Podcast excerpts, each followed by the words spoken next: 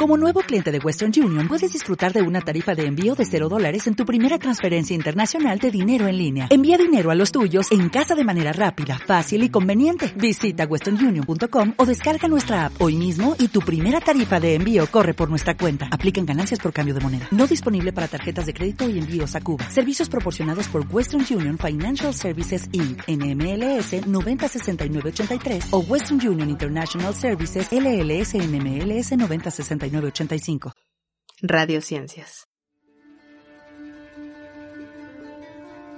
Bienvenidos a Tu Voz en Letras, su lugar donde pueden escuchar historias, poemas, relatos y más creados por la hermosa comunidad de ciencias. En esta ocasión les traemos el cuento El último mar de mis ojos, escrito por Zac Olvera. Mar Mediterráneo, 1955, actualidad.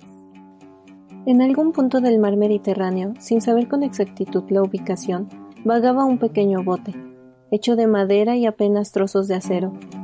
Ahí se encontraban dos personas, hombre y mujer, hermano y hermana. La pequeña con nombre Neferú, con apenas nueve años, y Frederick, de dieciséis.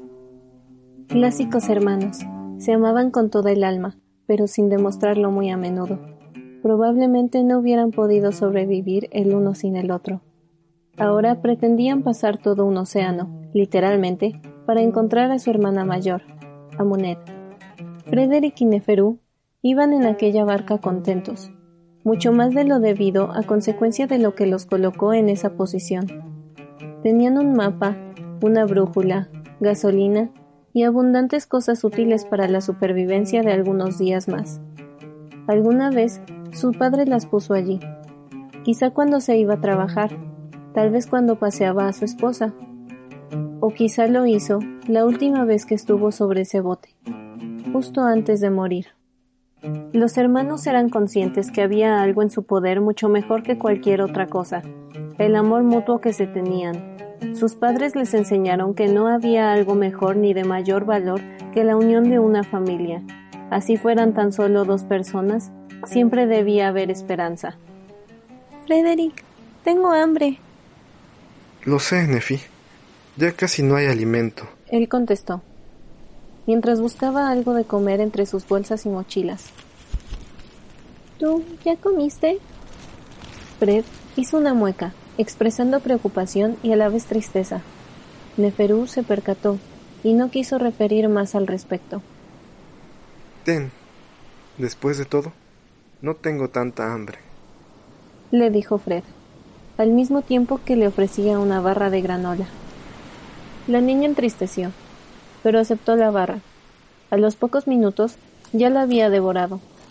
Frederick ahora se daba cuenta de todo lo que prefería aguantar, incluso el hambre, por Néferu, para verla bien. Egipto, Alejandría, 1955. Un mes antes. Mamá, mamá, ¿cuándo vendrá Monet? No lo sé, Nefi. Desde que Amunet se fue, hace tres años, casi no hemos tenido contacto. ¿Cómo dices que se llama el país en el que está? Grecia. Frederick interrumpió. Y ya no vendrá.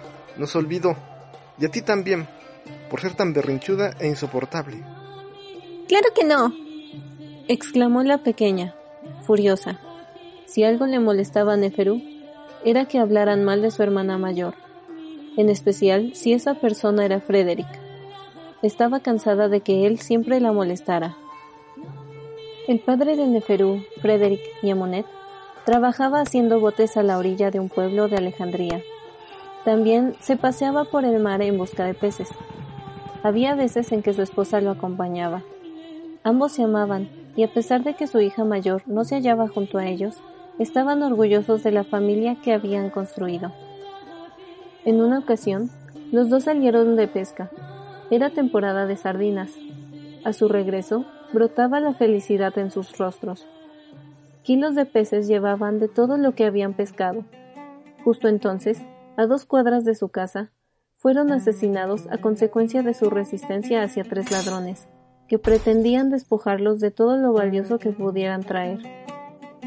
Aquel pueblo donde vivían era pobre. Todos tenían necesidades, y la delincuencia era habitual por esa zona.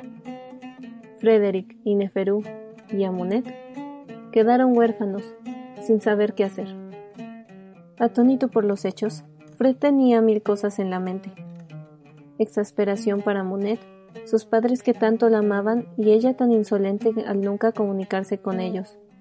Pero quisiera o no, la necesitaba. Él sabía que en cualquier momento un orfanato los pillaría y los separaría. No soportaría un hecho tan vil como ese, simplemente se desmoronaría. Le dio un vuelco al asunto tratando de darle una solución a aquella situación. Pensó en trabajar, pedir limosna e incluso robar, todo con el propósito de tener dinero para comprar comida y lo indispensable con lo cual tener un viaje exitoso, destino a Grecia. Llegó a la conclusión de que trabajando o pidiendo limosna tardaría siglos para recabar lo suficiente. No tenía más familia que sus hermanas y sus pa... Bueno, ahora solo tenía a sus hermanas. Arriesgarse a robar era su única opción. Le desagradaba bastante la idea, pero no sería algo significativo, ni para él ni para el opimo, ya que robaría a quienes le sobraran recursos, no a alguien en su misma condición. No quería ser como aquellos delincuentes que le quitaron la vida a sus padres. Sin embargo, él pensaba que a veces las opciones se agotan. Y a pesar de eso, nunca haría algo que afectara cruel y directamente a una persona o a su familia. El pobre muchacho cumplió su objetivo. No tuvo discrepancias, aunque dentro de él se hallaba un toque de culpabilidad, pero sabía que no había tenido opción. Grecia, Isla Santorini, 1955. Actualidad. Pero Ezra, tenemos que encontrarlos. Decía Amunet, que se acababa de enterar de la muerte de sus padres. Durante los tres años que estuvo ausente, conoció a Ezra. Ahora estaban muy enamorados y pronto se casarían. Ezra se sorprendió al escuchar la impactante noticia sobre los progenitores de su prometida. Ella se enteró a través de una carta que había sido enviada por la escuela de sus hermanos, desde Alejandría, donde claramente le explicaban todo y mostraban preocupación por la aparente desaparición de los dos pequeños. Ahora Ezra y Amonet estaban de camino a encontrarlos. No le veo el caso a viajar por mar, clamó Ezra. Me refiero a que son solo niños. No podrían haber llegado tan lejos. Deberíamos ir directo a Alejandría. No subestimes a mis hermanos. Padre nos enseñó a navegar. Freddy siempre fue el mejor de los tres. Son lo único que me queda. Eh, ¿y yo? Pues solo me quedarán ellos si no puedes apoyarme en esto. Ya le fallé una vez a mi familia y no volveré a hacerlo. Tienes razón. Son tus hermanos, tu familia, por lo tanto la mía. Y son niños, haré todo lo que esté en mis manos para que vuelvan a estar juntos. Usaré cada marinero a mi cargo. Mientras tanto, los hermanos navegaban sin afán de avanzar sobre las aguas gélidas. Pensaban que se habían perdido. Quizá no sobrevivirían la noche debido al hambre, sed y frío que padecían en esos momentos. Pero no sabían que estaban a punto de encontrarse con su hermana. Tal vez los tres volverían a estar juntos. En un momento de desesperación, donde ya carecían de alimentos, se les ocurrió pescar algo. Con suerte encontraban algún tipo de vida. Ni siquiera era problema que estuviese crudo. Ambos estaban dispuestos a soportar cualquier sabor desagradable, siempre y cuando fuera comida o algo que evitara que murieran hambrientos. A esas alturas, no les era importante satisfacer sus necesidades gustativas, solo querían preservar sus vidas. Pero tendrían que darse prisa. La noche acechaba a aquella parte del continente. Minutos más tarde, el viento soplaba ferozmente, la lluvia aumentaba poco a poco, y ellos seguían tratando de hallar algo entre las aguas. A Neferú le invadía un aburrimiento terrible. La pequeña traviesa comenzó a saltar en el bote quería jugar con su hermano, y éste, irritado, hacía caso omiso hacia la misma. Frederick ni siquiera supo cómo sucedió. Todo pasó tan rápido y él ya se encontraba flotando sobre el mar, Sentía la brisa del agua que caía del cielo. Había pasado de oír la irritante vocecita de su hermana a absolutamente nada. No sentía nada, no oía nada, no veía nada, solo agua. Sus oídos se aturdieron, y lo único que escuchaba era un agudo pitido con una voz en su cabeza repitiendo cada vez más fuerte una sola palabra. Neferú. ¿En qué momento el bote se volteó? Reaccionando rápido, devolvió el bote a su lugar y comenzó a buscar a su hermana. Se hundió y con lo poco que podía entrar de la luz del día pudo darse cuenta de que Neferú no estaba. Sacó su cabeza del agua y comenzó a gritar el nombre de su hermana. Comenzó a alejarse del bote al no recibir respuesta. Nadaba en todas direcciones. El aire se le iba y la desesperación se apoderaba de él. Ni siquiera era capaz de pensar coherentemente. Ya había una gran separación entre él y el bote. Se pasó muchos minutos buscando a su hermana. Sin ningún éxito, tuvo que nadar de regreso. Se lamentaba llorando hacia la barca. Asumido en su derrota y atónito por lo acontecido, subió al bote. Mirando al cielo, soltaba lágrimas de verdadero dolor y culpabilidad, tratando de encontrar algún motivo por el cual seguir. No encontraría razón para perdonarse. Ned, ¿estás aquí? Oyó decir a su costado, y volteando en aquella dirección, divisó a su hermana. Nef, Nefi. Celebró, simultáneo a que la abrazaba. Estaba tan hundido en sus pensamientos que no logró ver a su hermana. Estaba agradecido con Sarapis, con sus padres, con la vida, por no haber permitido que se separaran. Quiero confesar algo.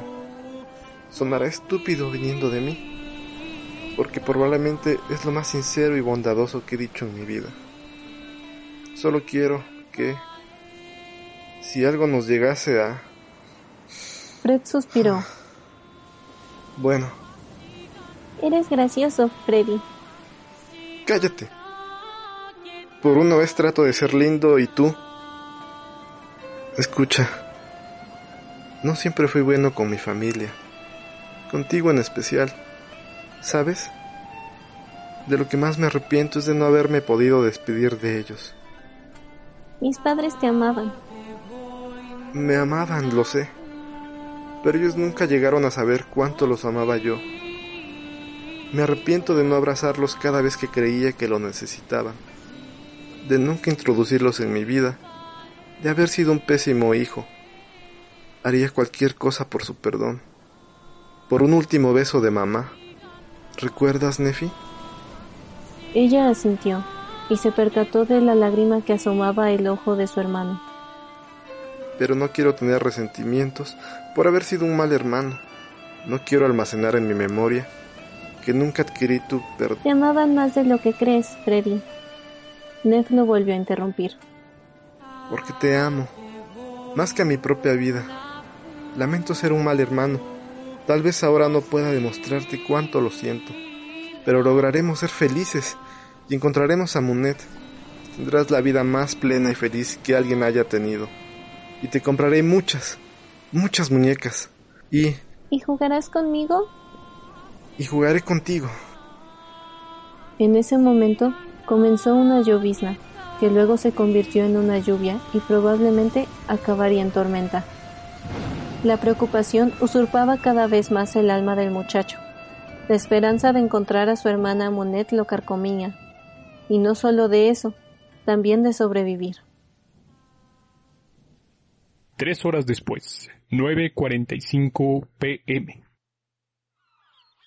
Pronto los encontraremos, mi amor. Eso espero. Jefe, jefe, localizamos un bote y al parecer se encuentran dos personas. exclamó un marinero.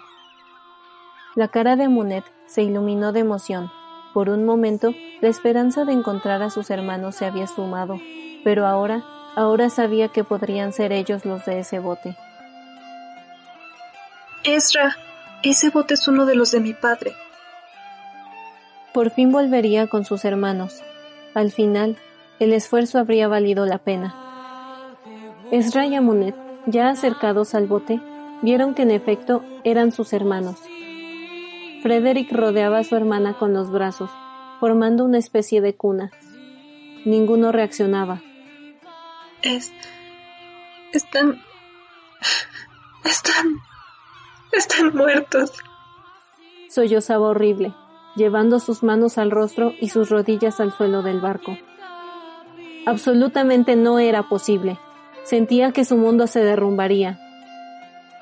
¡Hay esperanza! ¡La pequeña se mueve! ¡Un médico! ¡Rápido! Velozmente apareció un médico mientras trasladaban a los niños al barco. Ella está viva. Puedo oír su pequeño corazón. Late lento. Pero él... De él no escucho nada. En verdad lo siento mucho. No. No. No, no puede estar muerto. Es mi culpa. Se dirigía al cadáver sosteniendo su mano. Perdóname, Frederick.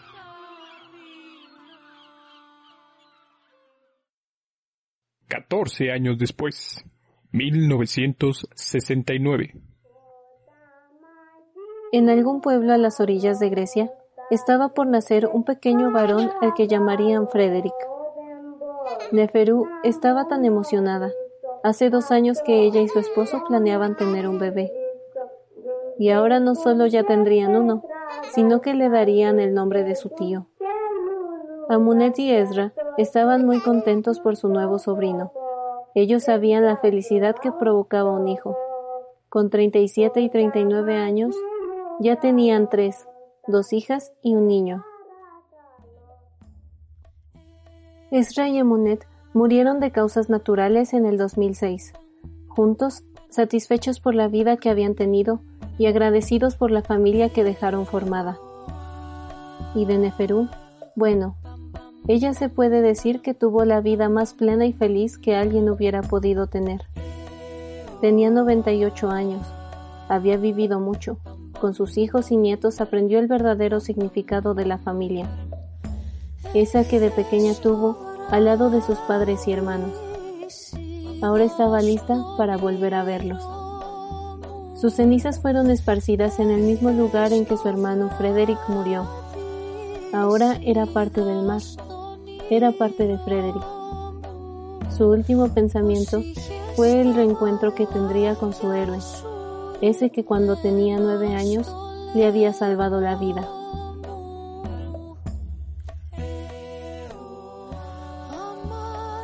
Acabas de escuchar El último mar de mis ojos, escrito por Sacolvera. Sigue sintonizándonos para más lecturas como esta. Si quieres que leamos alguno de tus escritos, puedes enviarlo al correo radio.ciencias.unam.mx. También pueden encontrarnos en Twitter como arroba radiociencias y en Facebook como radiociencias. Esto fue tu voz en letras aquí en Radiociencias.